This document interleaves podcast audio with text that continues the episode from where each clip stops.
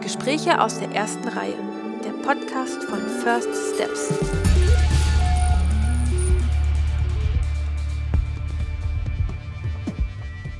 Junge Filmschaffende über erste Schritte, Herzensprojekte und ihr Lieblingskino.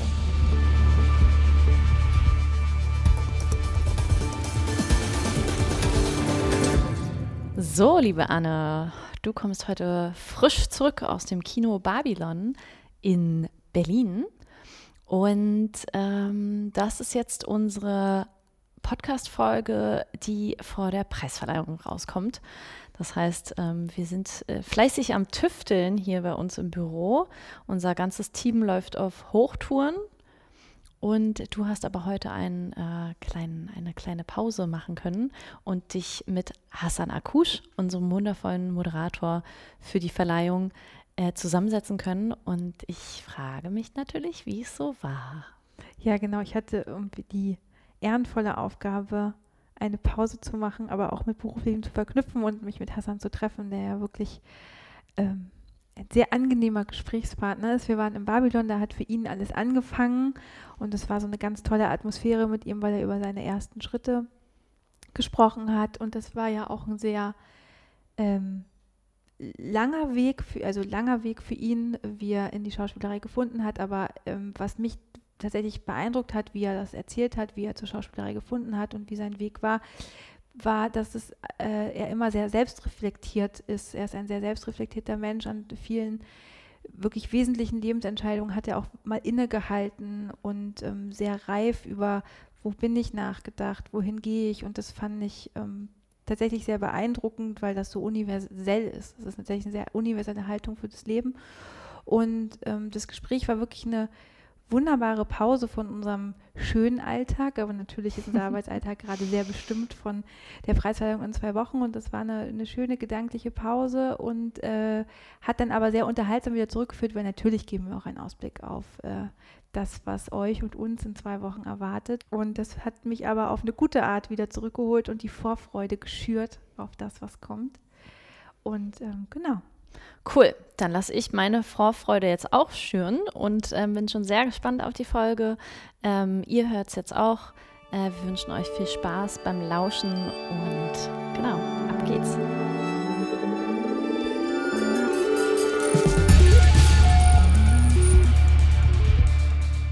Hallo und herzlich willkommen zu einer neuen Folge Gespräche aus der ersten Reihe.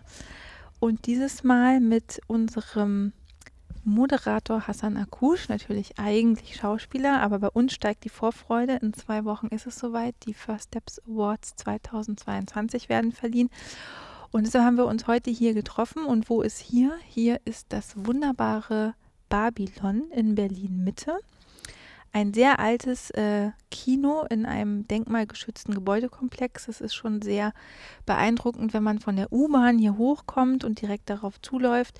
Steht halt in guter Gesellschaft mit der wunderbaren Volksbühne. Es hat schon was sehr, sehr ähm, herrschaftliches, wenn man hier reinkommt. Es wurde 1928 von Hans Pölzig errichtet und ähm, immer wieder saniert und ist jetzt ähm, seit der Rekonstruktion wurde es 2002 mit dem Deutschen Preis für Denkmalschutz prämiert. Wir sitzen jetzt hier in diesem wirklich hochherrschaftlichen Saal. Es ist eine riesige Leinwand und der Saal ist geschwungen. Man kann auch noch ein Stockwerk höher auf den Balkon und auch von da Filme gucken. Und ähm, genau, wir sitzen hier auf so wunderbaren grünen Sesseln und hinter uns eine Figur, von Ernst Lubitsch, der immer dabei ist und immer hier sitzt und alle Filme, die hier über die Leinwand flimmern, sichtet und immer präsent ist. Und was man noch sagen kann über das Babylon, warum man wirklich, wirklich unbedingt herkommen sollte, neben dem wunderbaren Programm, ist die Kinoorgel. Ähm, denn hier steht die einzige deutschlandweit Kinoorgel, wahrscheinlich sogar europaweit oder weltweit. Ich möchte mich da mal kurz aus dem Fenster lehnen. Steht hier die einzige Kinoorgel da hinten, vorne links vor der ähm, Leinwand, die nämlich tatsächlich live spielt die live gespielt wird. Hier vor allen Dingen bei den Stummfilmabenden, die hier regelmäßig stattfinden, kann man hierher kommen und äh, große Klassiker wie Metropolis oder Nosferatu sehen, während das live mit der Kinoorgel begleitet wird. Ein echtes Erlebnis kann ich nur empfehlen. Und das Babylon hat aber eben nicht nur Stummfilme, sondern ich möchte darauf ähm, hinweisen, das Babylon hat wahnsinnig tolle spezielle Programme für alle möglichen Zielgruppen. Es gibt nämlich auch das Kinderkino für unsere jungen äh, Kino leidenschaftlichen Menschen. Es gibt äh, das Kinderwagenkino äh, für alle jungen Eltern. Äh, können Sie Mittag, jeden Mittwoch mittags können Sie hier mit Ihren Kindern Kino gucken. Und es gibt äh, für alle, jetzt geht ja wieder der Herbst los, Halloween kommt äh, demnächst ein Horrormarathon. Und zu allen Programmpunkten findet ihr die Infos natürlich wieder im Internet zu dem Kino Babylon. Und jetzt aber die Frage, lieber Hassan, jetzt habe ich nicht lang genug zugequatscht. Warum sitzen wir eigentlich hier in der ersten Reihe? Weil hier alles angefangen hat. Muss ich mal sagen. Also hier war die Weltpremiere von dem Film Neukölln Unlimited, die Dokumentation über meine Familie, die Geschichte meiner Familie, die dann ähm, von 2006 bis 2009 äh, ähm, von einem Kamerateam von der Produktionsfirma Indie Film begleitet wurde. Und ich äh, stand hier auf der Bühne bei der Premiere äh, Programm Berlinale Generation 14 Plus. Stand ich hier auf der Bühne ähm, und habe das erste Mal gesagt, mich würde es interessieren, Schauspiel zu studieren. Und dieser Gedanke ist da, damals von meiner Mutter gekommen. Die hat nämlich zu mir gesagt, irgendwie, wie wäre es denn mit Schauspiel? Ja, wie wäre wär das was für dich? Und hat mich danach später auch nochmal daran erinnert, als ich dann nochmals, also ich war kurz, äh, kurz weg, ich war im Zirkus bei André Heller und dann bin ich wieder zurückgekommen nach Hause. Und dann hat meine Mutter nochmal zu mir gesagt, wie, ist es denn jetzt mit Schauspiel? Und dann habe ich herausgefunden, dass man das wirklich studieren kann. Aber hier in diesem Saal war halt die Weltpremiere. Das war einfach für uns, für meine Familie, war ein ganz wichtiger Moment auch, dass dieser Film endlich fertig äh, mhm. äh, war und gezeigt wurde. Als, sie, als das Kamerateam das erste Mal bei uns zu Hause war, da hat da meine Mutter zu denen gesagt, ich habe meine Mutter vorbereitet, da kommt jemand und die macht einen Kinofilm von uns und so. Oder einen Film und sie, ah, okay, okay. Und dann sind die gekommen und nach einem Tag hat meine Mutter gefragt, wann kommt der Film denn raus? Ja, und die haben uns halt 70 Tage auf drei Jahre verteilt begleitet. Wahnsinn, das ist auch und wirklich eine lange Zeit. Es ne? ist eine lange Zeit, die haben viel mitbekommen und auch viel, viele schöne Momente haben wir zusammen erlebt. Wir sind auch ewig natürlich über diesen mhm. Film miteinander verbunden. Ich rufe auch Dietmar Ratsch und äh, in die Filme auch immer noch an und hab, äh, äh, würde mich auch freuen, wenn ich Agostino Mondi nochmal wieder treffen würde, der damalige Regisseur und der Idee, die Idee zu dem Film hatte. Ja, und deswegen sitzen wir hier, weil das einfach ein Kino ist, mm, wo ich immer wieder zurückkomme eigentlich, wenn es wichtig wird. Ja, mhm. Auch Fremde Tochter wurde hier gezeigt, hatte hier seine Premiere und, und lief hier. Und ja, genau. Das ist toll, muss dazu sagen, ähm, Hassan hat das auch wirklich sehr schön, das könnt ihr hier leider nicht sehen, aber bei dem trächtigen Eingangssatz hier hat alles angefangen, auch ganz bedächtig in die Runde geguckt und das war jetzt, ist auch nochmal emotional sehr unterstrichen. Und ähm, genau, äh, bevor wir auf deine ersten Schritte äh, für Schauspiel eingehen, äh, wollte ich noch kurz zu Neukölln Unlimited ähm, sprechen, weil das hat mich tatsächlich interessiert. Ich habe den in Vorbereitung ähm, auch nochmal gesehen. Also für alle, die es interessiert, den kann man auch gerade ähm, auf der Webseite der Bundeszentrale für politische Bildung aktuell gucken, auch mit einem spannenden Interview für, äh, von dir. Also ähm, wer den noch nicht gesehen hat, macht das unbedingt. Ich konnte mich tatsächlich eigentlich noch gut an den Film erinnern. Das war nämlich mein erstes ähm, Berlinale-Jahr und da habe ich tatsächlich äh, bei der Generation gearbeitet damals. Deshalb äh, konnte ich mich gut daran erinnern. Und ähm, Genau, und deine äh, Mutter fragt dann natürlich, wann ist der Film, äh, kommt der raus an Tag 1 vom Drehtag? Und wenn man natürlich jetzt, wie du auch, erfahren ist im Filmemachen, weiß man, pf, ja, auch gerade Dokumentarfilme haben eine sehr lange Wartezeit. Ähm, wie seid ihr denn überhaupt zusammengekommen? Also wie, wie, wie ist das Filmteam an euch rangetreten und hat, das ist ja nichts, was man zwischen Tür und Angel macht. Du, ich habe Bock, deine Familie für drei Jahre zu. Ja, kein Problem, komm vorbei. Das ist ja auch ein Prozess. Wie war das? Ja, das, das könnte jetzt, ich versuche es mal zusammenzufassen. Ja. Mhm. Also 2003 wurde meine Familie abgeschoben in den Libanon, ähm, ähm, obwohl noch ein Asylverfahren lief. Dann sind wir sechs Wochen später zurückgeflohen, also illegal wieder eingereist. Also wir wurden illegal abgeschoben oder rechtswidrig abgeschoben und sind dann sozusagen illegal wieder eingereist. Äh, so wie die Menschen jetzt heutzutage auch nach Deutschland kommen, kann ich nur dazu sagen. Äh, Ähm, und ähm, ich habe viele Interviews gegeben, vor allem zuerst in der Taz. Da gab es ein großes Interview über, über mich. Ähm, ich als Breakdancer, damals habe ich noch gebreakdanced und die Geschichte meiner Familie und so weiter. Und habe dann mit so Leuten vom Kika zusammengearbeitet, zur WM 2006 und so. Und darüber kamen halt diese ganzen hm. Interviews auch rein. Und das Interview wurde einmal gemacht von der Taz, von ich habe jetzt ihren Namen nicht mehr auf dem Schirm, aber eine sehr, sehr bekannte Journalistin. Und dann war dieses Interview überall, in jeder Zeitung plötzlich, also obwohl mhm. mich niemand gefragt hatte. Und, und plötzlich haben mich auch Leute angerufen und gefragt, ob sie Bilder von mir machen könnten. Und die haben sich dann aber auch nie wieder gemeldet. So, ah ja, okay. Bilder gemacht und dann ciao. So. Und ah, dann, okay. ähm, und ja, und ich habe in der Rüttli-Schule ein Breakdance-Battle organisiert, beziehungsweise gegenüber in der Manege, im Jugendclub Manege in der Rüttlistraße, habe ich gearbeitet, habe ähm, vielen jungen Menschen irgendwie Breakdance-Unterricht gegeben, habe selber dort auch trainiert und getanzt, hatte meine eigene Tanzgruppe, meine Schwester war auch dort vor Ort, mein, äh, Lia, mein Bruder war auch dort immer, hat dort trainiert. Wir haben halt alle dort getanzt in der Rüttlistraße mhm. und gegenüber habe ich ein Battle organisiert. Und dann kam eines Tages ein äh, Regisseur, ein italienischstämmiger Regisseur, der ähm, auf der Suche war ähm, für einen Film, äh, wo es um Jugendkriminalität ging und hat dann meine Schwester, meinen kleinen Bruder Maradona und mich kennengelernt. Hat dann, äh, war sehr ja. interessiert an Maradona, weil Maradona halt ähm, Maradona heißt und die Familie von, von äh, Agostino, glaube ich, aus Neapel kommt oder so. Ah, okay. Und der Fußballspieler dort mal gespielt hat. Und dann hat er halt gegoogelt und herausgefunden, dass wir so eine spannende Geschichte haben mhm. und ähm, hat dann gefragt, ob wir nicht Interesse hätten, einen Film zu machen. Und zu der Zeit hatte ich eigentlich gesagt, ich möchte keine Interviews mehr zu diesem Thema geben, Abschiebungen und so weiter. Ich möchte norm wie ein normales Kind leben eigentlich oder ein mhm. Jugendlicher und so. Ich möchte tanzen, ich möchte meine Schule machen und ich habe keine Lust mehr darüber zu reden. Und er hat versprochen, das wird wirklich ein richtiger Film, keine Reportage. Und dann habe ich mit meinen Geschwistern gesprochen und mit meiner Mutter. Und dann haben wir angefangen. Waren die einverstanden damit und dann mhm. haben wir angefangen. Und äh, dieser Film begleitet mich natürlich immer noch bis jetzt. Und äh, man lernt auch immer wieder, man will mit solchen Geschichten eigentlich abschließen, so Abschiebungen und so weiter. Gibt auch öfter mal wieder Zeiten, wo ich einfach nicht schlafen kann und so. Und immer wieder an diese ganzen Ereignisse und Erlebnisse denke und das, äh, ähm, also so eine Situation, die man da erlebt, da kann man ganz schön viel draus lernen. Immer mhm. wieder.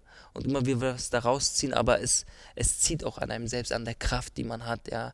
Ich, ich kann mich noch erinnern, als ich in der Schauspielausbildung war bei der Falkenberg, dass ich tagelang nicht schlafen konnte.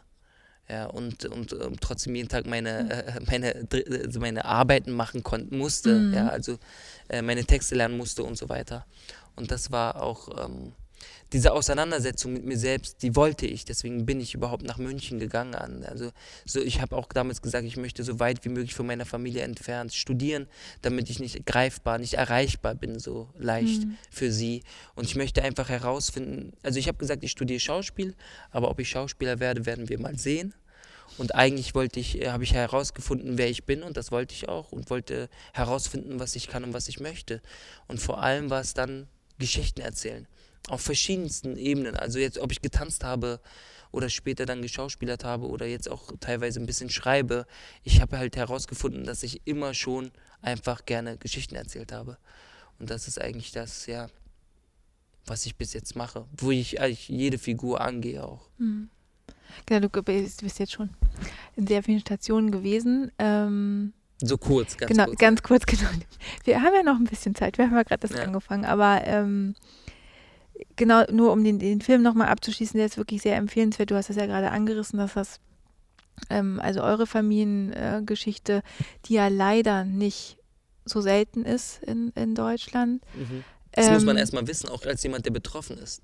Wir haben uns, wir haben uns damals so gefühlt, als wären wir die Einzigen. Mhm. Aber die Wahrheit ist halt, ähm, das Traurige ist sozusagen, du bist, wir sind nicht allein gewesen. Und die mhm. Leute, die es betrifft, die sind auch nicht allein. Und das sollen sie halt wissen. Das muss man wissen, dass man nicht alleine ist mit diesem Problem.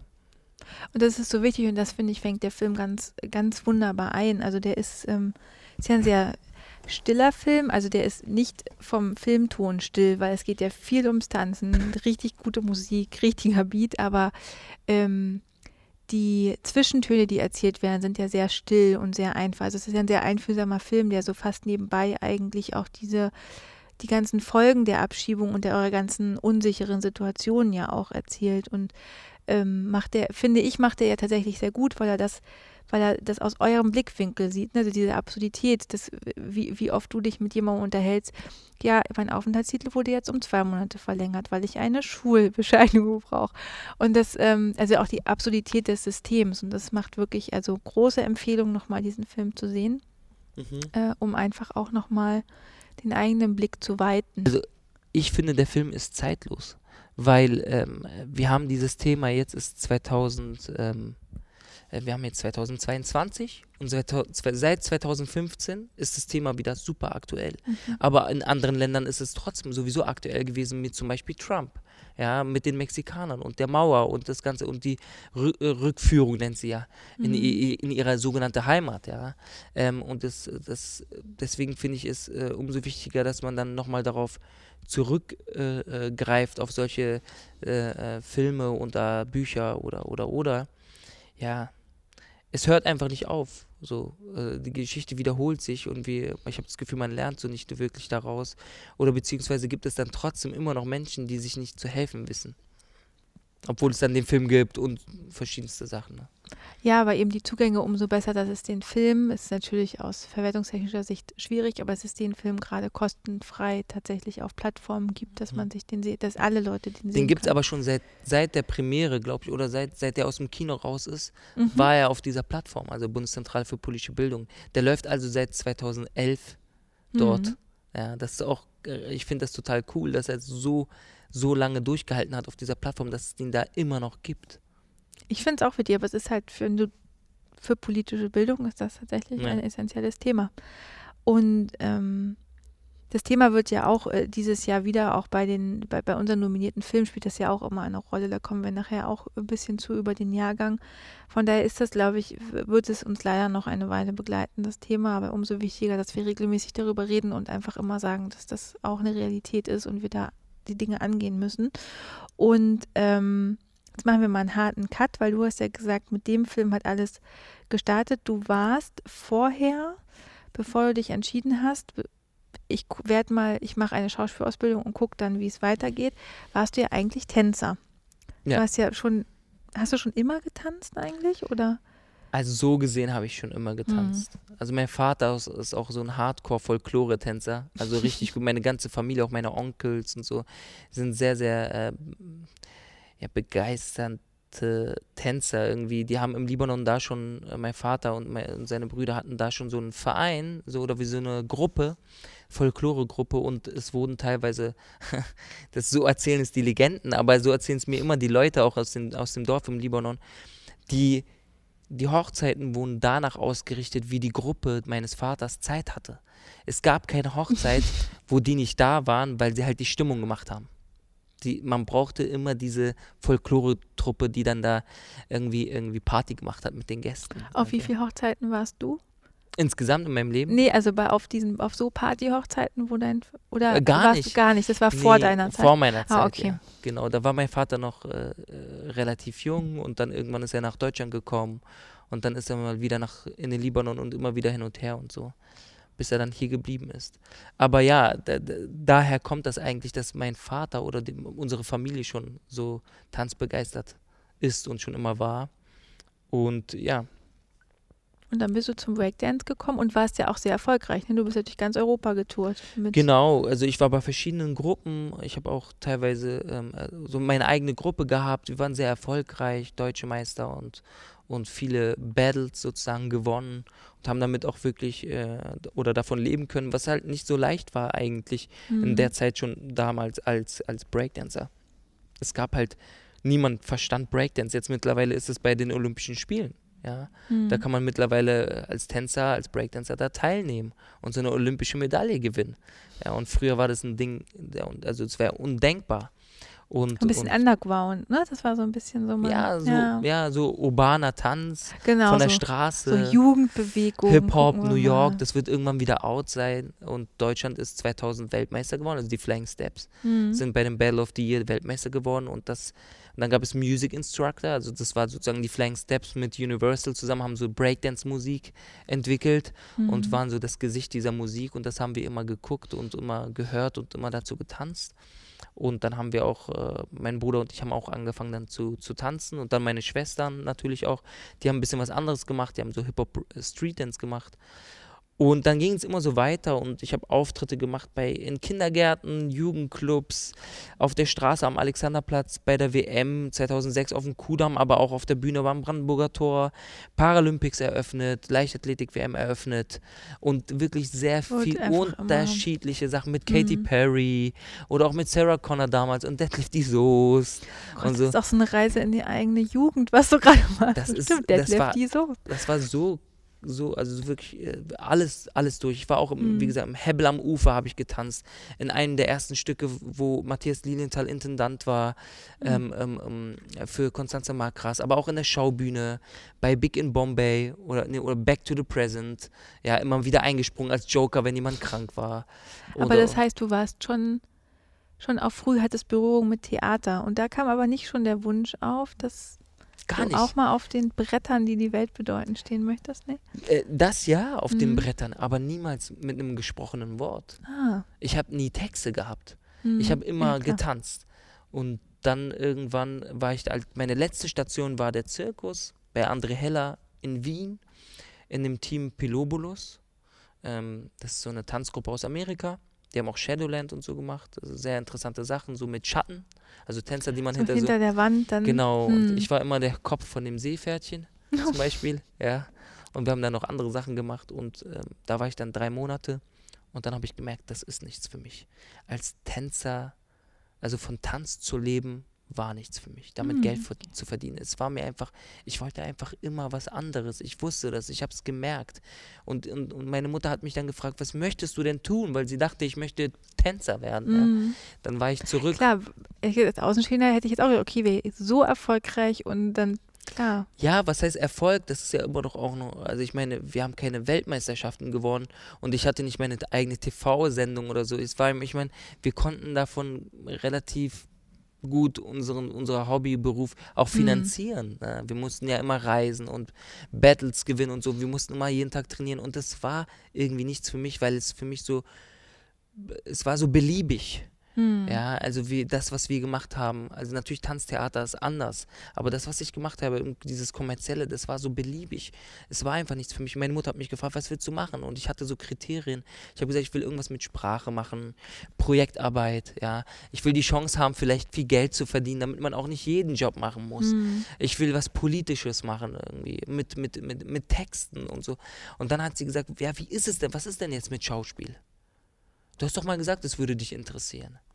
Und dann habe ich kurz nachgedacht und dann dachte ich, ja, Sprache, Texte, hm, Kunst geht auch, ja, ist ja auch Mhm. drin.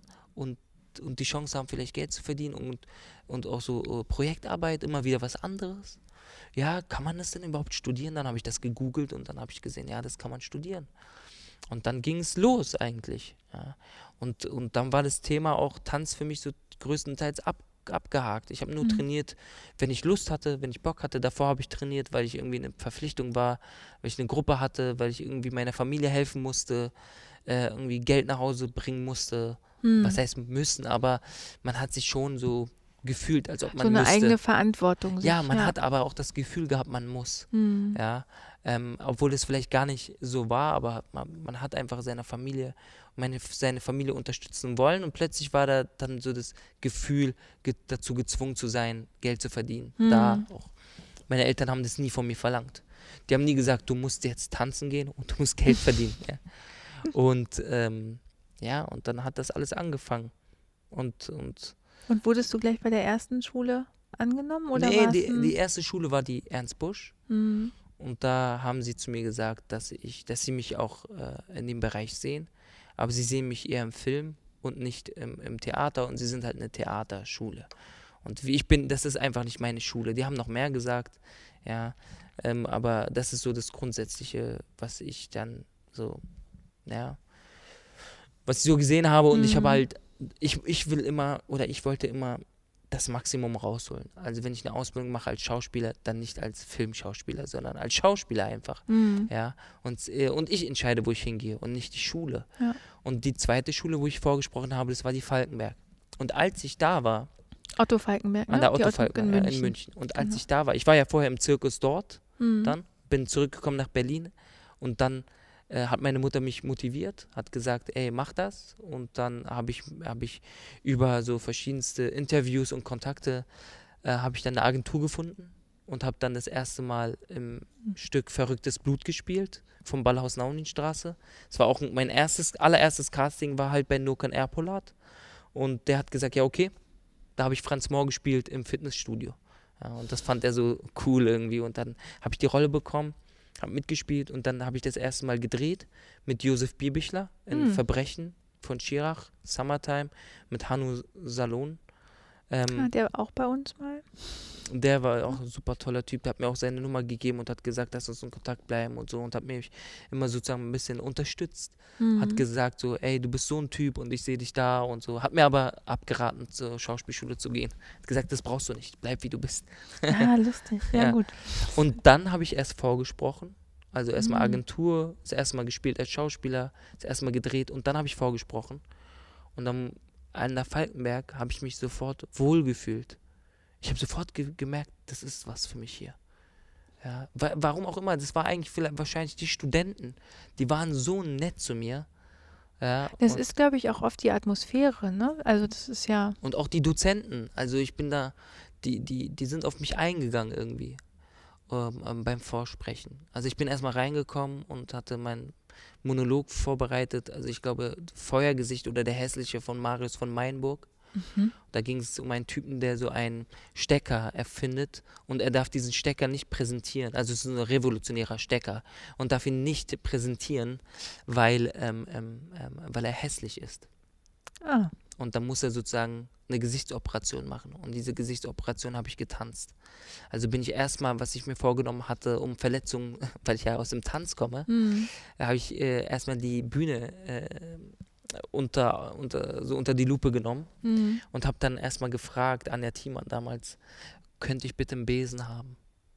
Das hat die, Oh. das hat die, das hat die, äh, die, die Dozenten total wach gemacht. Hä, warum will der jetzt einen Besen? Ja, aber wozu? Ich kann hier nicht arbeiten. Die Bühne ist dreckig.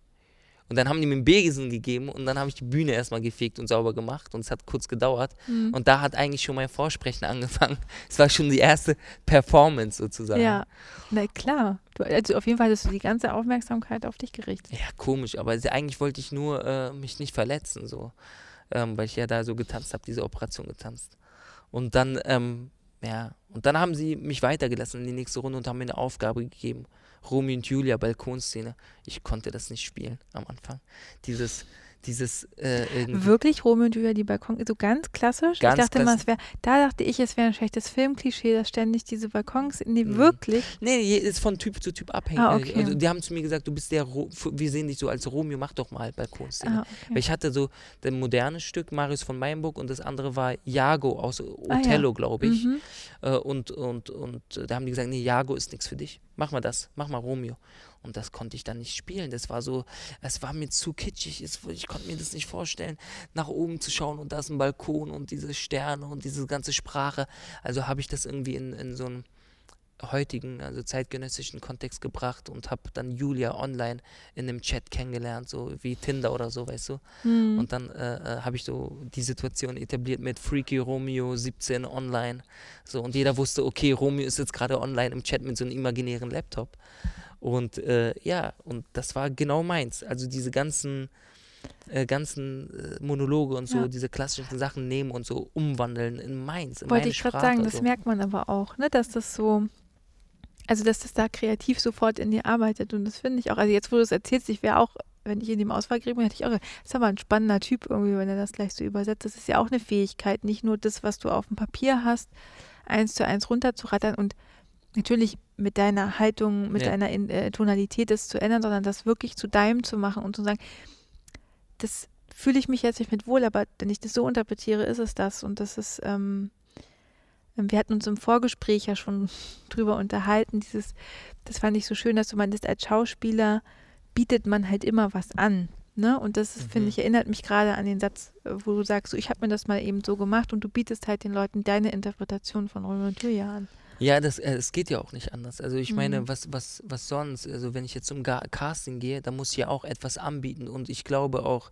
ich habe immer so komische Sätze in meinem Leben gehört, aber manche haben sich als wahr herausgestellt. Also, also der Vater von meinem ehemaligen besten Freund damals äh, hat zu uns gesagt, wenn ihr nicht wisst, was ihr werden wollt, werdet ihr auch nichts. Und ich habe dann äh, sozusagen das mir mal übersetzt als Schauspieler und so. Und wenn du nicht weißt, was du spielst, dann spielst du auch nichts. So ein bisschen. Und deswegen Mhm. bereite ich mich immer so vor und, und will halt äh, herausfinden, okay, die, die Figur möchte jetzt was, aber warum, aus welchem Grund ganz präzise, mit, also welche Motivation steckt dahinter und so. Man muss halt erkennen, für mich, finde ich, ich muss das auch spüren und fühlen irgendwie, was genau, also wenn er jetzt eine, eine, eine Frau möchte oder, oder, oder, oder einen Job möchte oder irgendwas, dann muss man auch verstehen, äh, ohne dass man es sagt, ohne auch Subtext irgendwie vom Körperlichen her, Mhm. warum, wo kommt dieses Need her? Also was, was, was fasziniert ihn so daran oder wie sehr fasziniert, fasziniert die, die Figur etwas oder wo, wie, wie sehr hat er Angst davor? Es ist halt nicht das gleiche, Angst vor einer Katze zu haben oder vor jemandem, der dich umbringen will. Oder es ist auch nicht dasselbe, wenn deine Oma stirbt oder dein Haustier und so. Mhm. Und äh, ich wollte, ich, ich mag das halt nicht, wenn so Sachen so beliebig sind. Ja, wenn man sie so, ähm, jemand weint halt einfach. Das ist für mich halt, also, das ist für mich einfach so, wenn ich nicht sehe, dass es so, äh, so, ich hoffe auch, dass ich mir selber dann gerecht werde oder das ist Mhm. mein Anspruch an mich selbst auch, ne? Ist nicht so, dass ich jetzt sage, ich mache das jetzt so perfekt oder irgendwas oder, nee, aber ich versuche dann schon so äh, eine gewisse Präzis Präzision reinzubringen und mache mir Gedanken darüber, wie jemand läuft oder so. Und das ist einfach diese ganze, diese ganze Arbeit ist einfach total was für mich. Ja, aber wie sind wir jetzt da hingekommen eigentlich? Du hattest Wir gerade waren beim gesagt, Vorsprechen, genau. Und Ja. ich finde, aber ich finde ganz gut, dass du gesagt hast, dass du jetzt sagst, das war was für mich, weil du hattest ja vorhin im Gespräch gesagt, dass du gesagt hast, ich werde jetzt erstmal, ich mache erstmal die Ausbildung zum Schauspieler und Genau. dann gucke ich mal, wo es hingeht. Und jetzt, ihr müsstet das jetzt mal sehen, äh, leuchten die Augen, wenn du von deinem Beruf Ja, sprichst. Und genau. wann erinnerst du dich noch an den Moment oder an, vielleicht nicht an den konkreten Moment, aber so an die Zeit, wo halt für dich dann irgendwann klar war, wenn diese Ausbildung jetzt hier vorbei ist, das Studium, dann bleibe ich beim äh, Schauspieler sein oder kam es erst später? Wie war, wann fiel diese Entscheidung? mm, Ist sie Ich- schon gefallen? Vielleicht ich- ist sie auch noch gar nicht gefallen. Ich glaube, ich bin, ich, ähm, ich finde, Schauspieler sein finde ich toll, aber für mich war ganz klar, ich habe herausgefunden, ich möchte Geschichten erzählen. Jetzt der Moment, wo ich sage, ich bleibe jetzt beim Schauspielern, weiß ich gar nicht. Vielleicht als meine Eltern dann plötzlich so stolz auf mich waren oder so, dass sie mich im Fernsehen gesehen haben und, und, und irgendwie meine Mutter extra nach München gekommen ist zu meiner Abschlussinszenierung und so.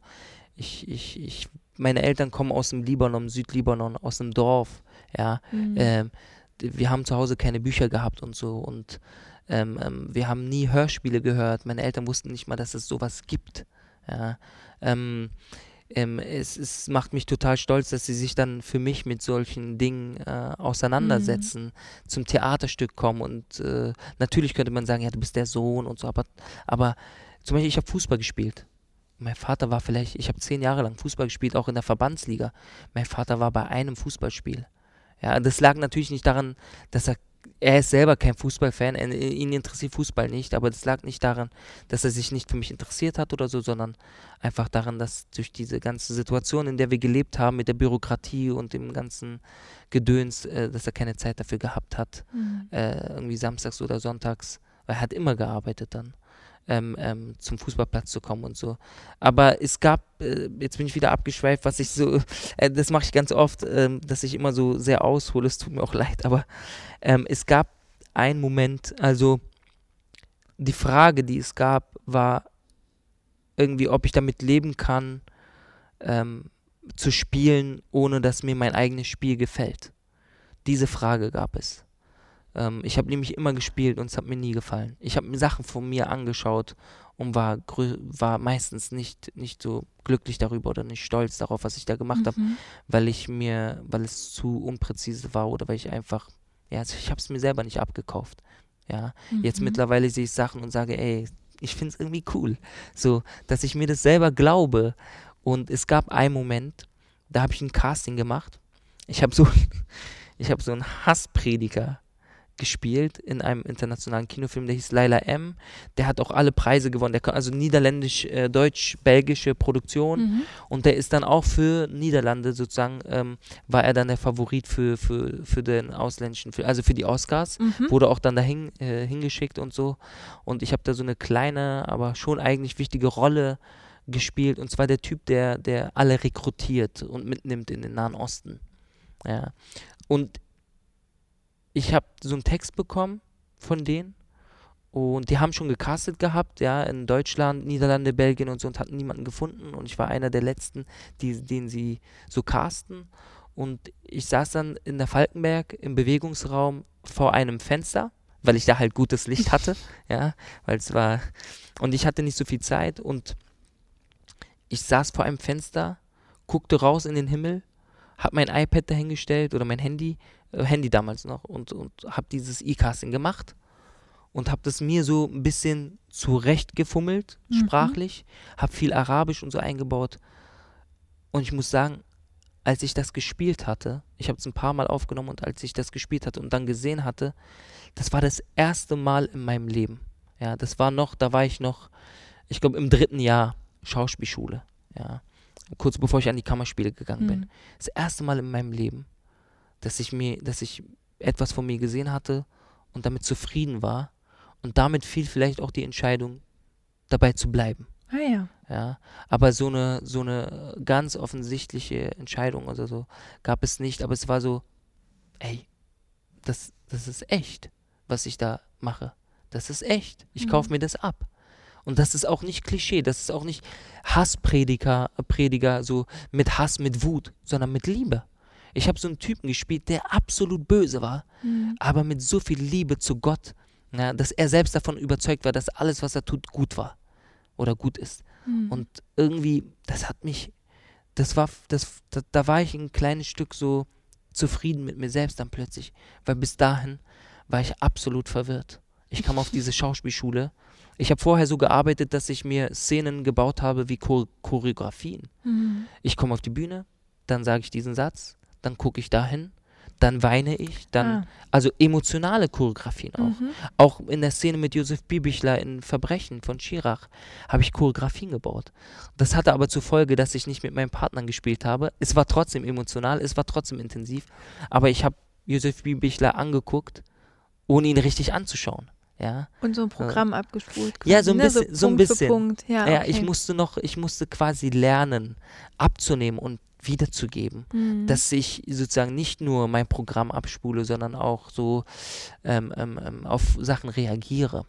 Ja, und das war sehr spannend, also das mich selbst auch dabei zu beobachten, wie ich, schwer ich es hatte, das abzulegen. Auch Mhm. ähm, weil ich ja halt aus diesem Tanz komme. Ja, und diese Aktion-Reaktion-Mechanismus, den es da halt gibt auch, äh, äh, das nochmal neu zu lernen und nochmal neu zu denken. Mhm. Ich bin auch so sozialisiert hier in diesem Land oder äh, dass ich, dass ich immer ins Erfüllen komme. Ich komme immer dahin, dass ich etwas erfüllen muss, weil ich, ich heute war ich wieder bei einem Termin viel zu früh. Mhm. Ja, da kam gleich der erste Bei uns Satz. auch. Ja, bei uns auch, ja, weil ich halt da auch viel zu früh fertig geworden bin. Aber da war auch direkt ähm, gleich äh, Bob und Richard, also von den Haribus, die Autoren, Mhm. bist, du bist zu früh. Aber das liegt natürlich in meiner Natur, weil ich jeden immer Angst hatte, zu spät zu kommen bei den, Ba- bei den ganzen Ämtern äh, und, und, und deswegen immer eine halbe Stunde früher dort war. Sicher, sicher. Ja. Deutsche Pünktlichkeit, ne? Ja. Mhm. Ja, aber das, das spielt alles zusammen. Alles gehört zusammen. Und auch wie ich, äh, wie ich äh, in der Schauspielschule mich durchgekämpft habe durch meine eigenen Strukturen und so eigenen Sachen, die ich so mir angeeignet hatte. Äh, also auch, auch mein Sprecherzieher Boschko, ähm, äh, Markus Boschko, der, der immer zu mir gesagt hat, Hassan, du bist nicht hier, um zu lernen. Ja, du kommst immer hierher in meinen Raum und du willst was von mir wissen, als ob ich hier dein Lehrer bin. Demut und Devot, schlag das nach, was, das, was der Unterschied ist. Ja, und natürlich hatte er recht. Mhm. Er wollte mit mir diskutieren, er wollte mit mir sozusagen äh, ans Eingemachte gehen, so. Und nicht so, ich kam immer dahin, so wie der kleine Hassan und sage, ja, wie macht man das denn richtig, großer Meister Boschko?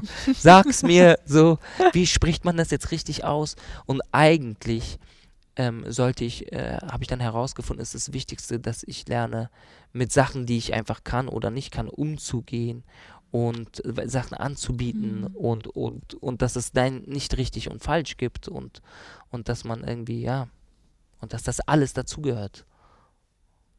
Das ist spannend. Das ist, scheint ja wirklich, also es ist ja, ähm, ist ja eine interessante Reise, die du da auch gemacht hast, ne? Von, von dem Vorsprechen dann, was das auch mit einem selber macht. Und natürlich, äh, ich fand das eben die Ausführung ganz gut, dass du deine eigene Lernstruktur, die beim Tanzen natürlich wichtig ist, dieses choreografische Denken, dass man das beim Schauspiel natürlich ganz anders macht, weil du eben da Emotionalität reinbringen musst und ja wirklich auf den Gegenüber.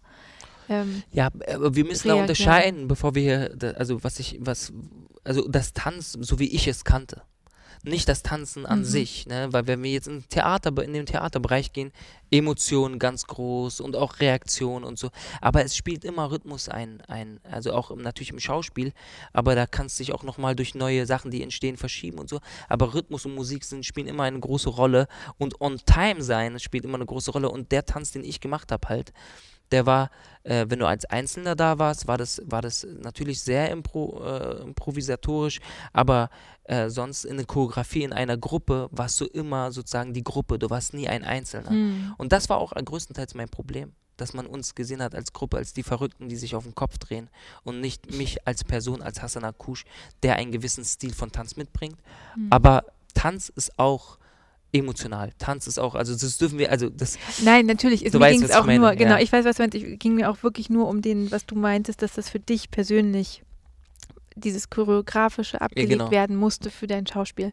mhm. Das finde ich tatsächlich, also ich finde es sowieso spannend, was du erzählst, ähm, äh, diesen ganzen Weg, auch die, für, für dich, diese Weiterentwicklung, die du gemacht hast. Und ähm, wenn wir jetzt nochmal daran zurückgehen, ähm, unser Podcast soll ja vor allen Dingen auch jungen Filmschaffenden die verschiedenen Möglichkeiten und Wege beschreiben, wie man eigentlich auch im Filmbusiness Fuß fassen kann. Und das, ähm, du- hast studiert an der Otto-Falkenberg-Schule und ähm, bist fertig mit dem Studium. Und wie geht es dann weiter? Also wie ging es bei dir persönlich dann weiter? Na, bei mir war es so, ich ähm, habe als Kind am Hebbel Theater ähm, getanzt mit Constanza Makras in dem Stück Neukölln, äh, Scratch Neukölln. Alles, Mhm. war alles ging um. Neukölln. Neukölln Unlimited, Scratch Neukölln. Es war eines der ersten Stücke von Matthias Lilienthal als Intendant und es war ein großer Erfolg. Mit diesem Stück waren wir auch äh, auf Tour in verschiedensten Ländern und ähm, und Matthias Lilienthal kannte mich halt und er wusste, er wird Intendant an den Kammerspielen. Und ich habe ihn in der Türkei getroffen, als ich eine Performance gemacht habe mit Nevin Alada. Äh, ähm, ähm, habe ich ihn da getroffen und er hat erfahren, dass ich jetzt Schauspiel studiere. Und an der Falkenberg. Also wusste er, er geht nach München an die Kammerspiele und ich bin an der Falkenberg. Also hat er ein bisschen abgewartet und hat mich dann zu einem Vorsprechen eingeladen. Eingeladen, ja. Und dann Oh. kam ich da, natürlich war ich glücklich und dann habe ich ein Vorsprechen gemacht und dann noch eins und dann haben sie mich nochmal mit den Chefdramaturgen und so gesichtet und dann haben sie mir angeboten, im Ensemble teilzunehmen, in dem neuen Ensemble der Münchner Kammerspiele. Das war 2015, das war noch vor meinem Abschluss. Das heißt, ich hatte zweieinhalb Jahre ähm, Schauspielschule hinter mir Mhm. und wurde dann direkt äh, übernommen bei den Kammerspielen. Aber parallel dazu, ähm, zu, zu meiner ähm, Schauspielausbildung, habe ich ja die ganze Zeit schon gedreht. Mhm. Also nach Schirach geht's dann, ging es dann direkt weiter mit Hanu, äh, der, der Kriminalist. Da hatte ich noch eine kleine Rolle. Ähm, und dann kamen unzählige Tatorte. In meinem ersten Studienjahr habe ich vier Tatorte gedreht. Ähm, In deinem ersten Studienjahr, vier Tage. mhm. Im ersten Kommen wir Studien- nachher vielleicht ja Ja. nochmal drüber zu sprechen, Äh, was das Besondere was das verbindende Element in den Tatorten Ja. Ja, äh, also ähm, äh, konnte da auch ein bisschen was von mir einbringen, hatte da auch schon so ein paar kreative Ideen für meine Rollen und so. Aber vor allem ging es halt darum, ich habe zwar BAföG bekommen, aber ich, meine Eltern konnten mich nicht finanzieren. Also ich war dann in München, meine Miete war 450 Euro, mein BAföG war 650 Euro. Ja, oder Mhm. 600 Euro. Und ich musste halt da äh, überleben. Konnte keinen anderen Job machen, also außer drehen. Wenn ich dann, weil äh, bei welchem Job machst du halt einen Drehtag und verdienst halt vielleicht 1000 Euro brutto oder so, Hm. weißt du? Und, und, äh, es, und es hat auch noch mit dem zu tun, wo du hin willst. Ja, Und es hat geklappt vor allen Dingen, da muss man auch dazu sagen. Gibt ja auch viele, wo die nicht so. Also es ist ja auch ein großes Glück. Für, also es ist nicht nur Glück, aber es läuft natürlich, wenn du so erzählst, läuft es auch relativ smooth ab, ne? So. Ja, dann ja. habe ich nebenbei gedreht und dann habe ich. Meine Schule war dann natürlich dagegen. Ne? Am ersten Schultag äh, nach Falkenberg kam ich an und habe zu dem Schulleiter gesagt, wir müssen reden. Hat er gesagt, was möchten Sie, Hassan Akush? Was möchten Sie, Herr Akush? So, Sie, ist, heute ist der erste Tag. Was, was wollen Sie jetzt mit mir besprechen? Gehen Sie in Ihren Unterricht? So mäßig. Habe ich gesagt, ich muss drehen. Und dann hat er zu mir gesagt, das geht nicht eigentlich. Ich habe gesagt, ich kann sonst nicht überleben hier. So, und dann hat er mir das Drehen erlaubt. Aber nicht im dritten Schuljahr. Im dritten Jahr durfte ich nicht drehen. Und es hat mir fast das Genick gebrochen. Ja, um ehrlich zu sein. Es war sehr schwierig, mit dem, was ich dann irgendwie so gespart hatte und so mit dem BAföG auszukommen. Und ich hätte es fast nicht geschafft. So. Und, und dann wurde ich übernommen Mhm. an die Kammerspiele. Genau. Was ja auch, muss man auch sagen, für die TheatergängerInnen, die sich jetzt nicht so auskennen, die Münchner Kammerspiele ist ja auch irgendwie schon Creme de la Creme des deutschen Theaters. Ne? Also das muss man ja auch ganz klar sagen, dass das auch ein, ein toller Einstieg dann ist nach der Ausbildung direkt bei den Münchner Kammerspielen. Äh, ja, für mich war das, für mich war es wichtig, dran zu bleiben, weil ich hatte halt das Gefühl, ich habe nichts gelernt. Ich war in dieser Schule und dann äh, habe ich diese Szenenstudien gemacht und von all den Szenenstudien gab es irgendwie einen Monolog, äh, der gut war, ja, mit dem ich mich Mhm. identifizieren konnte äh, und, und, und, die, und ich war einfach nicht bereit rauszugehen in diese Welt und zu Hause zu warten, bis eine Rolle kommt. Mhm. Und ich wollte die ganze Zeit weiterarbeiten. Das war auch der Grund eigentlich, warum ich Schauspiel studiert habe, noch dazu, dass ich, ich, ich wusste, ich habe viel nachzuholen. Ich habe nie Filme geguckt, ich habe nie gelesen. Es hat alles mit 22, 23 erst bei mir angefangen. Ich konnte jeden Breakbeat auswendig. Mhm. Ja, so, aber, äh, ähm, aber was so äh, weitere kulturelle Angebote äh, gab, da bin ich nie in Kontakt gekommen mit so richtig, oder beziehungsweise immer nur übers Tanzen, also Tanztheater, selber auf der Bühne stehen, Mhm. aber nie geguckt, nie Tanztheater geguckt. Ja. Und, und deswegen ähm, wollte ich auch an diese Schauspielschule, weil ich jeden Tag gezwungen war, mich damit auseinanderzusetzen. Und das wollte ich dann weitermachen. Also ich sehe sozusagen, meine Ausbildung dauerte sechs Jahre Mhm. drei Jahre Falkenberg, drei Jahre Kammerspieler. Genau, und deswegen bin ich dann auch ans Theater gegangen, obwohl jeder zu mir von Anfang an gesagt hat, Hassan geht zum Film. Mach Mhm. nur Film. Warum auch immer. Und jetzt machst du Film.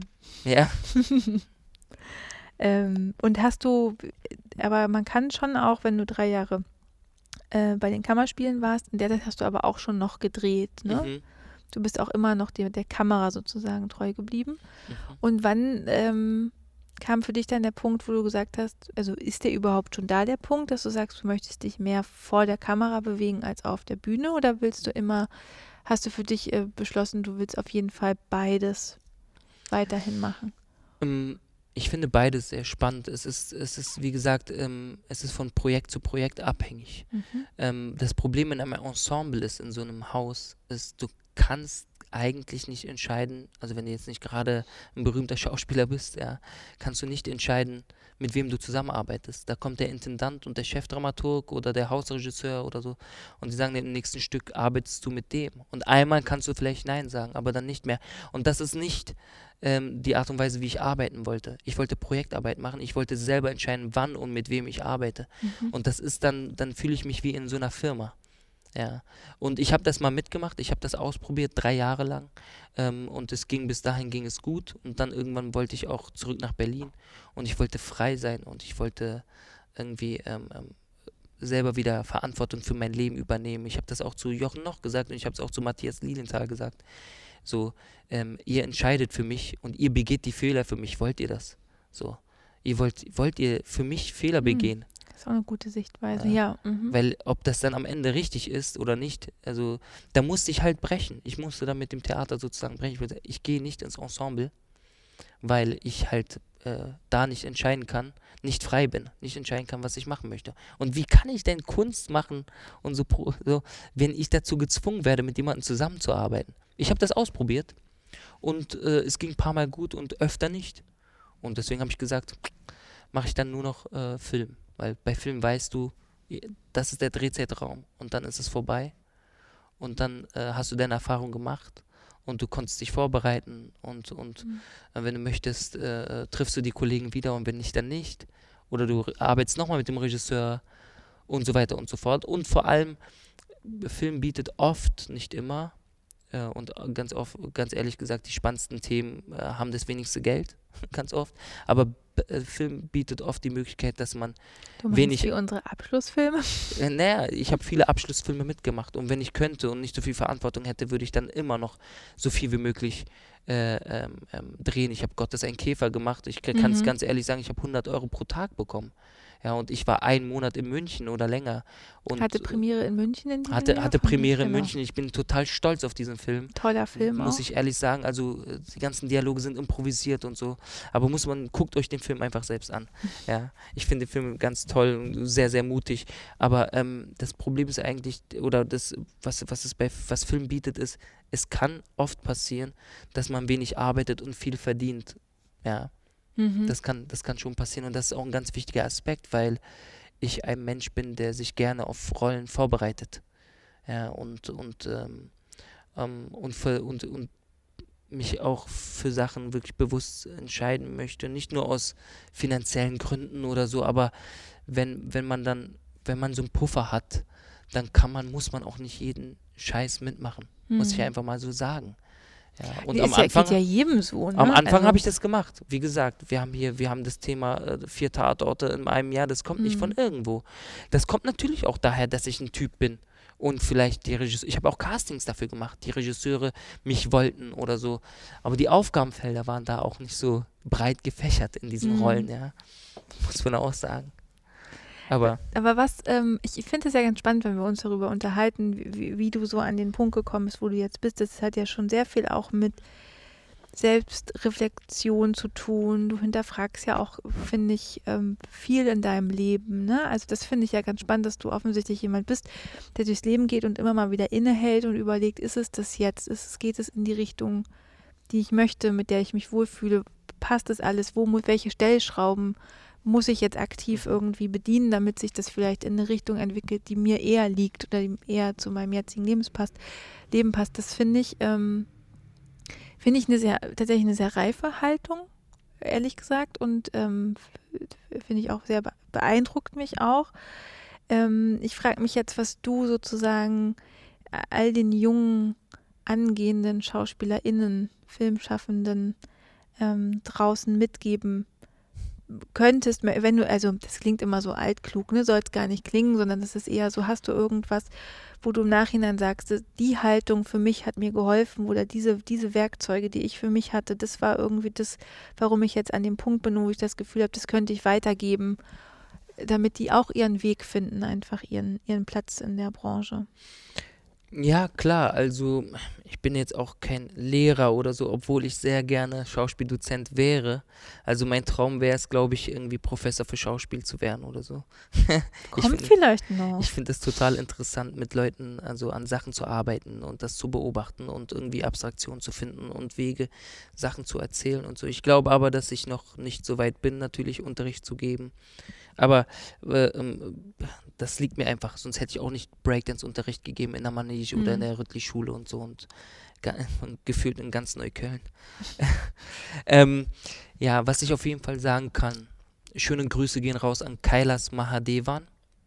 Das war diesen Menschen ein super, super toller Freund von mir aus Hamburg und ein Schauspieler und den ich sehr schätze und ein lieber Mensch, eine sehr positive Energie, der mich kennt. Wir haben uns kennengelernt beim Tatort in Bremen. Mhm. Ja, äh, ähm, äh, ganz berühmter Tatort Brüder, Regie Florian Baxmeier und dann äh, hat auch Dar Salim damals mitgespielt. Äh, der hat auch damals bei Game of Thrones mitgespielt, ist jetzt Tatortkommissar in Bremen auch. Mhm. Ja, Dar Salim kommt eigentlich aus Dänemark. Und ähm, Kailas habe ich da kennengelernt und wir sind in Kontakt geblieben.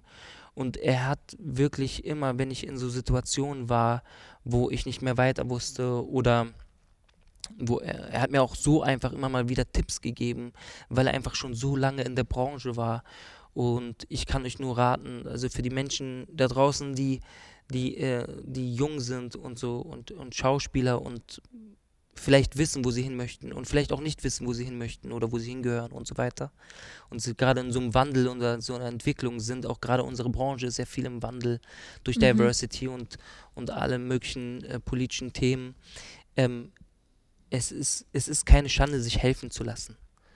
Sucht euch vielleicht sogar Menschen, die ihr mögt, die ihr, die ihr, denen ihr vertraut, wo ihr eure Ängste und Themen äh, besprechen könnt. Sozusagen Paten oder, oder so, Men Mentor oder eine mhm. Mentorin. Sucht euch Menschen, mit denen ihr über eure Probleme und so Ängste reden könnt. Ihr müsst nicht damit alleine bleiben. Das ist einfach ihr müsst nicht. Lasst euch helfen, lasst euch betreuen, weil es geht halt an die Substanz. Weil wir hier ähm, Sachen abliefern, die aus uns kommen und alles, was man an diesen Sachen kritisiert, das bedeutet dann, dass wir kritisiert werden für das, was wir uns ausgedacht haben und vermeintlich geschaffen haben oder auch nicht, ja.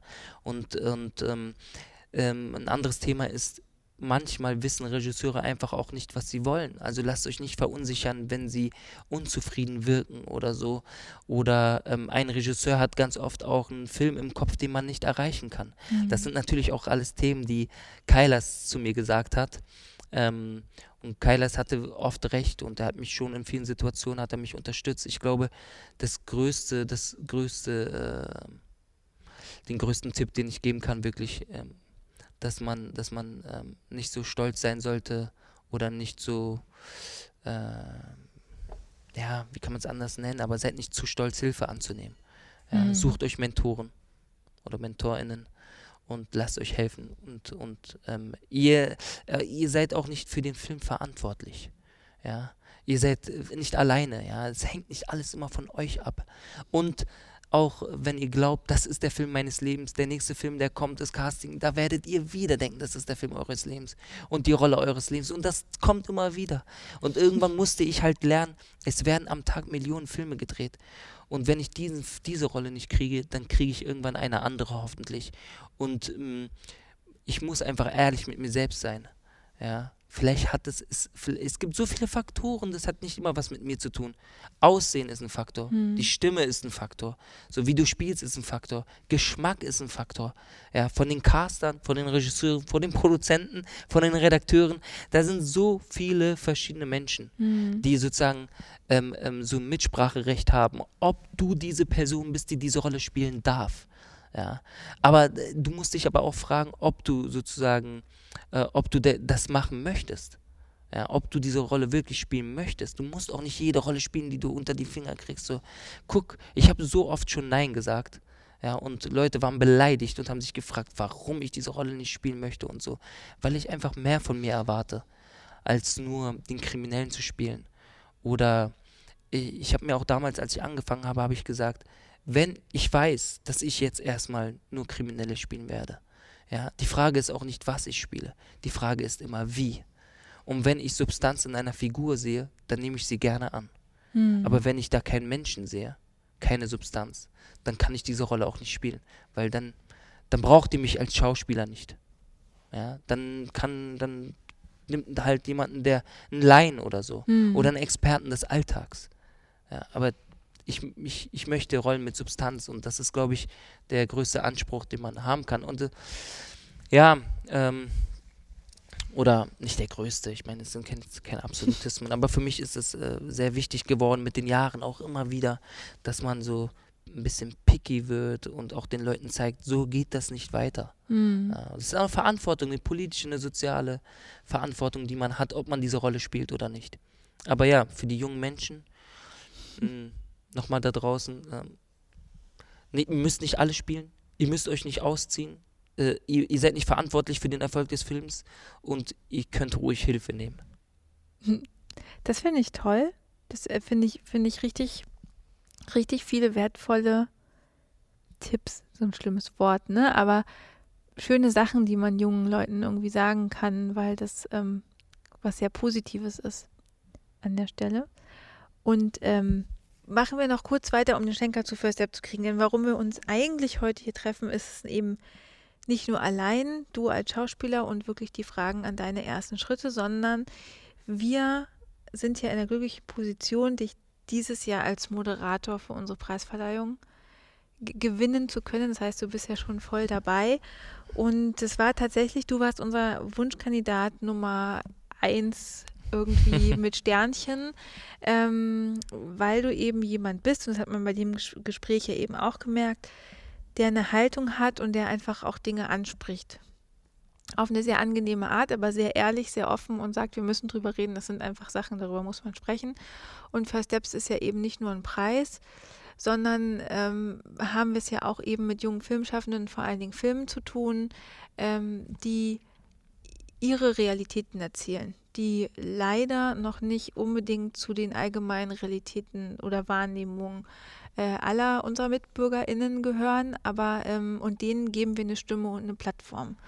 Und deshalb ist es uns immer wichtig, jemanden zu finden, der auf der Bühne das eben auch vertreten kann von innen heraus. Also nicht einfach, dass wir da jemanden draufsetzen, der über irgendwas redet, was ihn eigentlich gar nicht berührt, sondern jemand, der sich damit auch ähm, ein Stück weit identifizieren kann mit der Situation, in der die jungen Filmschaffenden mhm. stecken. Und ähm, deshalb freuen wir uns sehr, dass du auf der, auf der Bühne stehen wirst am 26. September hier in äh, Berlin im Motorwerk in Pankow.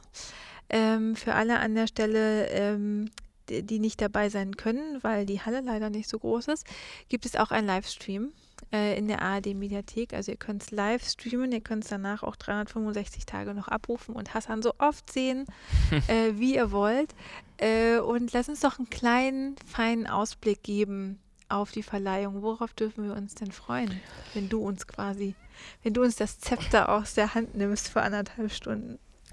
Oh, also was kann man denn jetzt verraten, ohne zu spoilern? Oder ist das okay, wenn wir jetzt so ein bisschen spoilern? Ein bisschen spoilern geht. Aber können nur wir, ein bisschen. Können wir darüber sprechen, wie es anfangen soll?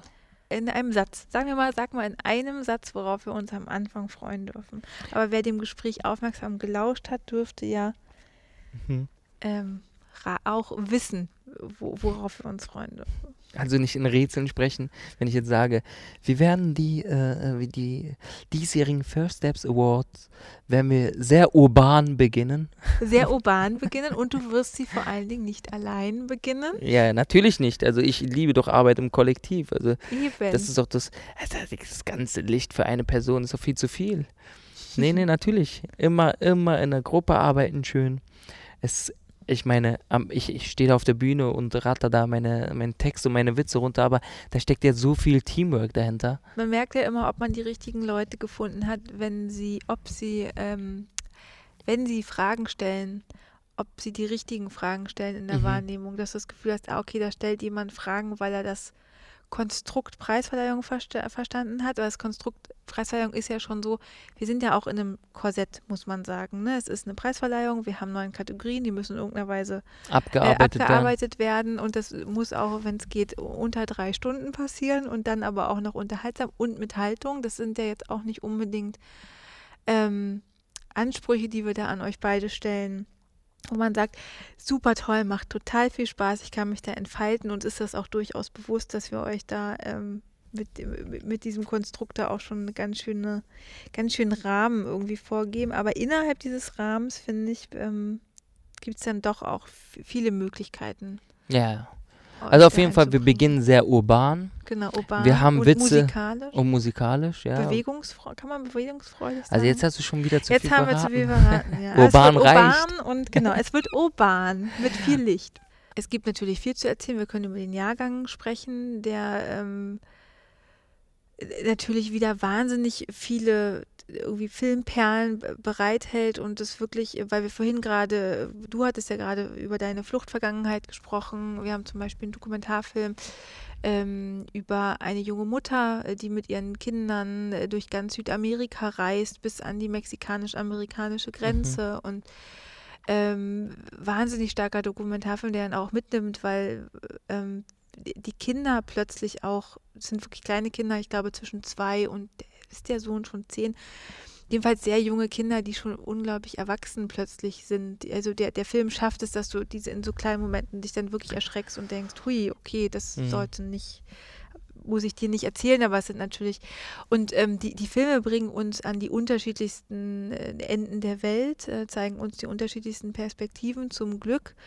ähm, gucken in die Zukunft, probieren sich im Genre aus und halten uns dabei aber sehr deutlich den Spiegel vor Augen, der eigene Gesell in der eigenen Gesellschaft. Ja, aber oft auch mutig, einfach so Themen anzugehen, oder? Das finde ich immer ganz gut an den jungen oder dem Nachwuchs, Mhm. dass sie nicht so reproduzieren, sondern so also aus einer anderen Perspektive erzählen, weil sie schon aus einer anderen Generation kommen Und, und, und, aus so, ihrer Perspektive. genau, halt und so mutige, mutige Themen auch. Das ist ja, ähm, das finde ich so spannend, dass du sagst, es ist ja natürlich immer unsere Hoffnung, dass wir das mit rüberbringen können in die Branche. Ne, dass wir diesen, diesen Mut und diese, diese Erzählfreude und diese Kreativität, auch neue Formate auszuprobieren, dass wir, dass sie das sich beibehalten können, während sie in der Branche Fuß fassen und das nicht verlieren. Weil ich glaube, man verliert das schnell ein Stück weit, wenn man in diesem ganzen Räderwerk drin ist.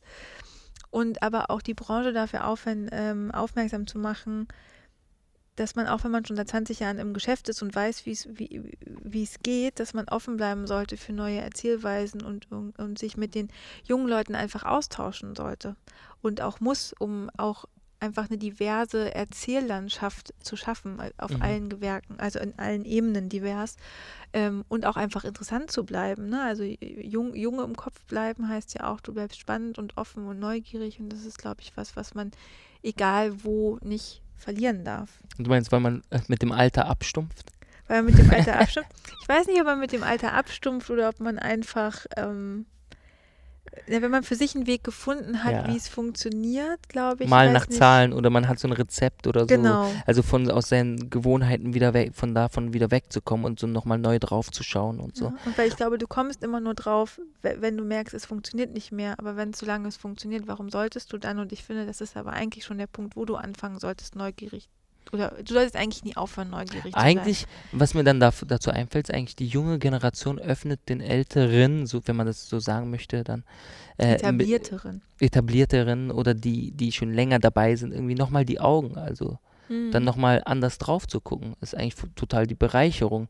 Ne? Und andererseits äh, äh, und andererseits lernen die äh, können natürlich die Jüngeren von, von der Erfahrung oder aus, aus, aus dem Bereich äh, äh, schöpfen dann, die die Älteren gemacht haben. Oder die Wege, die sie schon bereitet haben auch oder vor, vorgearbeitet haben sozusagen. Das ist auf jeden Fall was, was so- sich gegenseitig befruchtet. Ja. Also das ist dieses auf Augenhöhe begegnen und für beide Seiten offen sein. Ich glaube, das ist ein sehr wichtiger Faktor. Und das ist aber ähm, auch das Härteste an der Arbeit, glaube ich. Dass man sich gegenseitig zuhört und auch die Haltung oder Ideen des anderen erstmal respektiert und nicht sofort kommt mit, nee, wir haben das schon immer so, ne, Klassiker haben wir schon immer so gemacht. Mhm. Ja, ist okay, aber vielleicht kann man Das auch Thema mal hatten wir jetzt machen. auch, wenn man das jetzt, also wenn man jetzt darüber reden möchte, ne?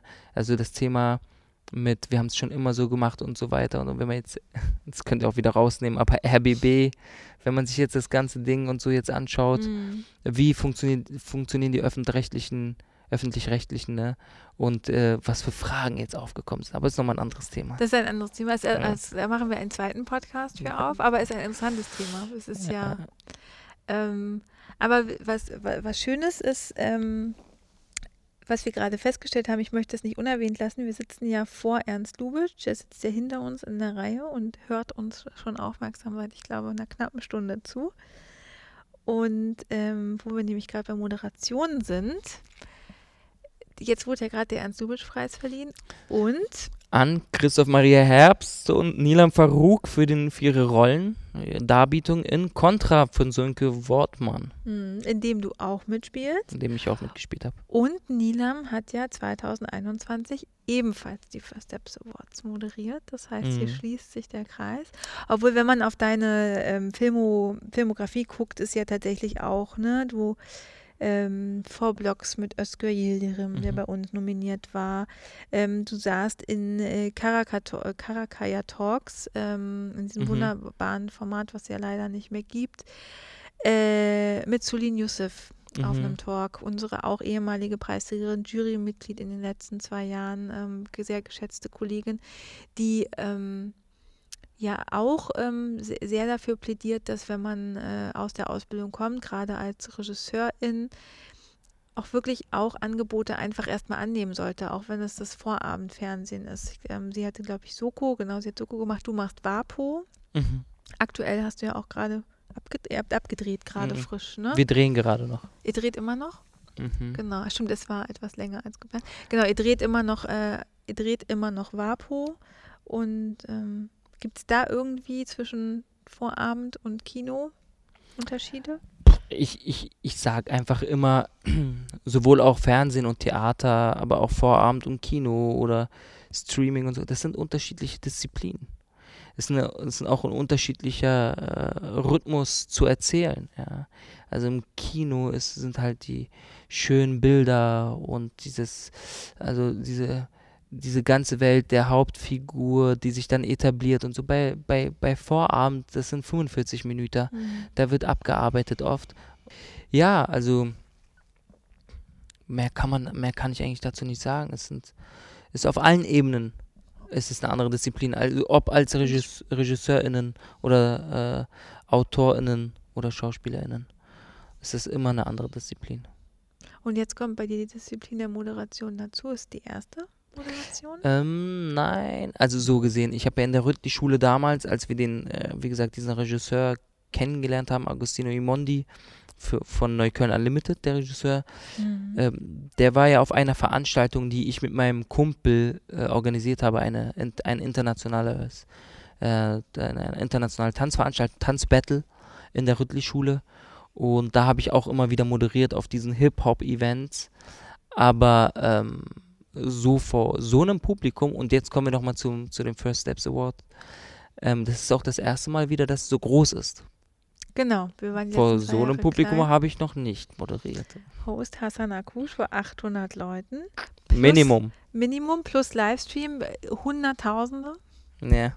werden da sitzen. Und aber das bringt mich ähm, zu unserer Frage, äh, mit der wir den Podcast äh, gen Ende führen. Und zwar haben wir, ähm, stellt immer der Gast der Vorsendung eine Frage an den folgenden Gast schon mal während der Sendung. Das heißt, Nilam fragt jetzt Nein, nicht. nein, Nila, nee, nee, Gast der, ähm, des Podcastes. Aha, Unser. Podcast war ähm, Margaret Makut ähm, von Warner Brothers. Okay, was Hat äh, von unseren Veranstaltern ähm, ganz toller Podcast, äh, musst du unbedingt noch reinhören, das ich auch über, über äh, Ja, ich habe jetzt nicht alle gehört. Ja. das ist auch völlig in Ordnung. Wichtig ist nur, dass Maggie dir eine Frage gestellt hat, die du jetzt beantworten musst. Und zwar, es passt nämlich aber gerade ganz Jetzt gut zum deine erste Moderation. Wie kriegst du dein Lampenfieber in den Griff? Oh. Oh, ganz schwierige Frage. Es gibt einen Moment, wenn man den erreicht hat, also in seiner Vorbereitung, da muss man die, da muss man jetzt äh, sozusagen das ablegen und Spaß haben. Hm. Ähm, es ist auch im Theater so, natürlich, man hat immer Angst, seinen Text zu vergessen und so, aber äh, es, es geht halt nicht weiter. Man muss lernen, in diesem Beruf Spaß zu haben, sonst macht es halt dann auch am Ende des Tages keinen Spaß. Also, ich habe auch schon Lampenfieber, aber Kannst du ähm, denn den Schalter tatsächlich um, umschalten, dass du jetzt sagst, so, es geht jetzt gleich los und ähm, Ja, größtenteils, größtenteils schon. Also es gibt dann einfach diesen Moment, wo ich sage, okay, jetzt gehe ich raus und wenn ich jetzt irgendwas anders mache, dann mache ich das halt anders. Und so ist es halt. Und ich mache immer weiter und ich gehe halt auch auf. Also nicht nur abarbeiten, weil wenn du abarbeitest, musst du die ganze Zeit an Text denken oder, oder Moderationstexte oder was auch immer. Jetzt kommt das, jetzt kommt das, jetzt kommt das. Sondern es muss einen Moment geben, wo du alles hinter dich lässt und wo du auf die Bühne gehst oder so. Oder auch ans Set kommst und nicht sagst, ich habe es mir zu Hause so ausgedacht, dass ich hier in die Küche gehe und da mache ich dies und da mache ich das, sondern wo du guckst, was passiert und damit umgehst. Wie wer, ich werde jetzt bei unserer Mo Moderation, ne, das wird für mich auch, ich habe von Anfang an gesagt, okay, mache ich das oder mache ich das nicht. Da war ich schon aufgeregt, ja, bei der Entscheidung. Ich meine, es hat nicht lange gedauert, fünf Minuten oder so, da wusste ich, okay, ich mache das. zum Glück. Aber äh, äh, dann habe ich mich, äh, da, da fragt man sich ja, ich frage mich dann auch, okay, wenn ich jetzt moderiere, wie mache ich das? Und dann habe ich gedacht, äh, Alter, Hassan, du gehst da hin und machst einfach Party. Ja, du gehst da hin, um natürlich Vorbereitung und du hast wichtige Themen und man da muss den, muss allem gerecht werden und so. Aber am Ende des Tages gehst du hin und hast Spaß mit den Leuten zusammen. Und das Mhm. ist, das ist ganz wichtig. Du spielst ja nicht nur für dich auch, du spielst auch für die Leute, die zuschauen natürlich oder, oder moderierst für andere Menschen. Und ich glaube, wenn man flexibel bleibt, wenn man offen bleibt, dann äh, äh, kann man das ganz gut in, in den Griff kriegen. Wenn man, wenn immer, wenn ich verkrampft bin Mhm. auf der Bühne, wenn ich Angst hatte, meinen Text zu verlieren, äh, zu vergessen oder so, dann ist das auch passiert. Aber es stimmt natürlich, eine Moderation ist ja auch nochmal eine andere Interaktion, wenn du sagst, ich gehe da jetzt raus und guck, was so passiert. Also vorbereitet, aber lass mich da quasi drauf ein. Aber beim Theater ist es auch so. Ja, eben, genau. Also Live-Publikum ist ja nochmal einfach auch eine andere Variable, die dich ja auch dazu zwingt, flexibel zu bleiben. Mhm. Sonst.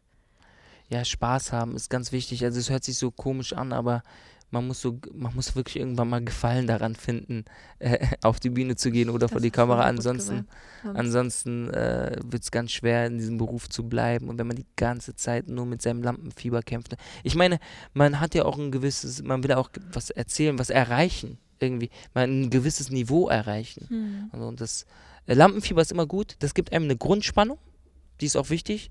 Aber wie die Schauspielschulen auch immer sagen, äh, äh, sozusagen, sobald du hier raus bist, vergiss doch bitte alles, was du hier gelernt hast. So, Ah, okay. So ein das bisschen. Ist, das, So. Ah, ja, okay. ja.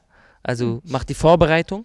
Ist genauso wie bei den Rollen. Ich mache die Vorbereitung, ich lerne den Text und so, ich denke mir Sachen aus. Aber sobald ich dann da bin, auf der Bühne oder am Text oder so, in den Proben, ist alles soll, sollte ich alles vergessen und einfach machen. In der Mhm. Situation sein.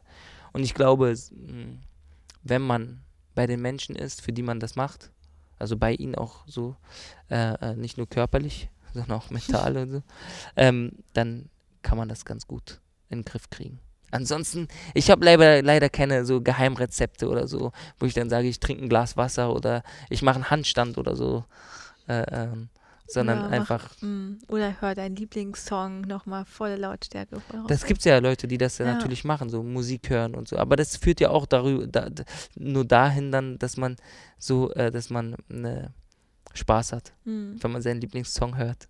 Das heißt, wir können uns richtig, richtig doll freuen auf, auf die Verleihung. Freuen wir uns sowieso, aber wir sind natürlich alle sehr gespannt, wie. Ich bin auch gespannt. Jetzt habe ich auch Lampenfieber. Jetzt langsam. kommt direkt, danke Mengi an der Stelle, jetzt kommt direkt das Lampenfieber. Aber bevor wir ähm, enden, musst du natürlich noch eine Frage an den nächsten Gast stellen. Ich kann dir jetzt an der Stelle noch nicht sagen, wer der nächste Gast sein wird. Es wird aber einer unserer aktuell nominierten Filmschaffenden sein.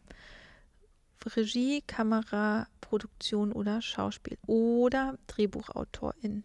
Und der, ich muss jetzt eine Du Frage musst stellen. jetzt dir eine Frage ausdenken, die wir dann mitnehmen. Die wird jetzt quasi auf dem Audio festgehalten. Und wen wir denn als nächsten Gast auswählen, der steht nämlich noch nicht fest, kann sich schon mal drauf vorbereiten. Da muss ich ganz kurz nachdenken. Das ist völlig in Ordnung. Meine Frage ist, die geht dann an alle Gewerke oder alle diese. Was machst du oder was macht ihr, ähm, wenn ihr nicht mehr weiter wisst, um runterzukommen sozusagen? Also um wieder zu euch selbst zu finden. Ah, das ist eine tolle Frage. Äh, wenn man sich jetzt vorstellt, dass man als Autor nicht weiterschreiben kann oder unzufrieden ist mit dem, was man macht, oder als Kameramann irgendwie oder Kamerafrau auch, ne? Kamera, wie sagt man dann eigentlich? Kameramann und Kamerafrau oder sagt man Kameraperson. Kameraperson? Mhm. Mhm. Ich lerne auch jeden Tag äh, dazu. Als Kameraperson, wenn man dann irgendwie äh, äh, keine Inspiration findet. Also was, was, was, was machst du, wenn du nicht mehr weiter weißt? Wie kommst du zurück zu dir? Mhm. Das ist eine tolle Frage. Das ist wirklich eine tolle Frage. Bin ich sehr gespannt auf die. Du musst dann auch die nächste Folge dann hören, weil dann kommt die Ja. Antwort auf deine Frage. Und ich habe aber noch unsere, ich habe auch noch Fragen.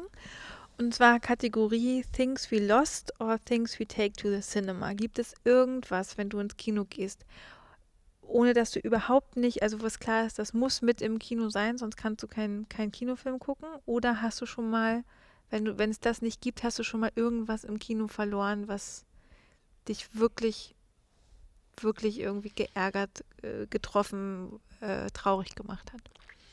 Also ich habe, sowas habe ich eigentlich nicht, dass ich sage, das nehme ich unbedingt mit ins Kino. Äh, aber ich nehme unbedingt immer mit ins Kino.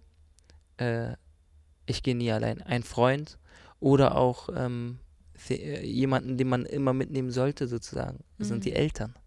Ja, das stimmt. Wann macht man das schon mal? Dass man sagt, du kommst heute mit und schaust mit mir diesen Film. So, der ist ganz wichtig. So, den müssen wir zusammen gucken. Das finde ich eigentlich äh, total spannend, dass man, dass man so. Gehst Äh. du oft mit deinen, also gehst du oft mit deinen Eltern mittlerweile ins Kino? Nee, aber mit, den, jüng- mit meinen jüngeren Geschwistern bin ich immer oft Mhm. ins Kino gegangen. Also ich habe die immer so an die Hand genommen und so, lasst uns. Also, wenn die noch jünger waren, zum Beispiel meine kleine Schwester Nunu, äh, mit der bin ich in, Nunu, ja, ja. mit der bin ich ins Kino gegangen, immer als sie kleiner war, als ich schon Schauspiel studiert habe. Mhm. Aber auch dasselbe kann man ja fragen. Wir reden jetzt natürlich über ähm, Film oder, oder Kino, aber dasselbe ist auch, wie kriegt man die jungen Menschen ins Theater? Mhm. Und das wäre eigentlich auch sowas, äh, immer sozusagen seine Bekannten oder Geschwister oder was auch immer, nehmen die mit ins Theater. Meine Schwester habe ich auch mitgenommen ins Theater. Die hat dann, die hat das ein ganz anderes Leben gehabt als ich. Die war schon Skifahren. Ich war in meinem Leben noch nicht im Gebirge. Ja, so, also wo, wo dann Schnee lag. Ja. Und die war im Theater. Schon von klein auf ist sie damit aufgewachsen Mhm. und äh, war bei meiner Abschlussinszenierung und hat gesehen, dass ich viel lese und so. Das alles, diese ganzen Bilder, die, die sie sozusagen erlebt hat, miterlebt hat, haben sie natürlich geprägt. Ich hatte das alles nicht. Und ich finde das total schön, dass sie sieht, dass sie die Möglichkeit hat, so diese kulturelle, diese Kultur mitzunehmen und wahrzunehmen und dass diese Kultur auch ihr gehört. Mhm. Ich hatte nie das Gefühl, dass das Theater mir gehört oder dass das Kino mir gehört oder so. Ich dachte, da geht man halt äh, im Theater, da gehen halt Deutsche hin. So als Kind habe ich dann so gedacht, alte deutsche Menschen, so habe ich dann gedacht. Aber das Aber ist halt nicht für dich. Also, dass Nee. es auch gar nicht für dich gedacht war. genau, weil äh, die, ich Mhm. habe ja die Sprache gar nicht verstanden, die da so gespielt wurde, weil da immer noch dann irgendwie, äh, dann wurde, keine Ahnung, Lessing, Kleist, Schiller, was auch immer Mhm. gespielt. Ich habe überhaupt nicht verstanden, warum das so wichtig war oder so, weil die irgendwie Ja, das hat aber auch was mit dem Bildungssystem dann später zu tun. Aber ich finde, man sollte, man sollte irgendwie, manchmal sollte man seine Freunde oder so nicht zwingen, will ich nicht sagen, aber so ermutigen, dann doch in diesen Film zu gehen Mhm. und Filme zu unterstützen, Kinofilme vor allem, weil Kinofilme es total schwer haben und, und, und wir mehr junge Menschen auch im Kino brauchen. Das ist ein wunderbares Abschlussbild. Äh, Wort, da habe ich nichts mehr hinzuzufügen. Ich möchte mich an der Stelle ganz ähm, herzlich beim Babylon bedanken, dass es uns die Türen und die Sitze für uns geöffnet hat und wir hier Platz nehmen konnten in der ersten Reihe. Und ich möchte mich ganz, ganz herzlich bei dir bedanken, Hassan. Da ist wirklich, es war ein ganz wunderbares Gespräch. Ich könnte auch ehrlich gesagt, ich habe noch ganz viele Fragen und das können wir einfach direkt draußen weiterführen. Ähm, danke dir sehr, das hat wirklich sehr viel Spaß gemacht. Die Zeit ist verflogen und ich freue mich sehr auf unsere nächsten intensiven zwei Wochen zusammen und dann Ja. auf den 26. September. Ja. Wie gesagt, einschalten, ARD Mediathek, ähm, 18, 19 Uhr. 30. Ja, 19.30 Uhr. Genau, Vielen Dank 19:30 dir auch und vielen Dank an euch, dass ihr äh, diesem Podcast gefolgt seid und zuhört. Empfehlt ihm weiter. Unbedingt. Lasst uns Likes da. Ihr wisst, wie es geht.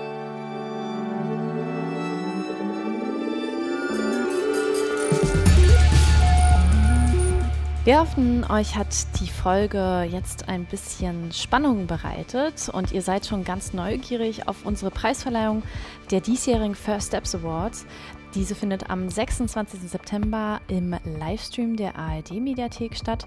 Ähm, schaut vorbei, ähm, schaut euch vorher noch tolle Filme von uns an. Wir packen euch alle Infos in die Show Notes und hoffen, dass ihr auch beim nächsten Mal wieder bei uns hier dabei seid, nämlich im Podcatcher eurer Wahl.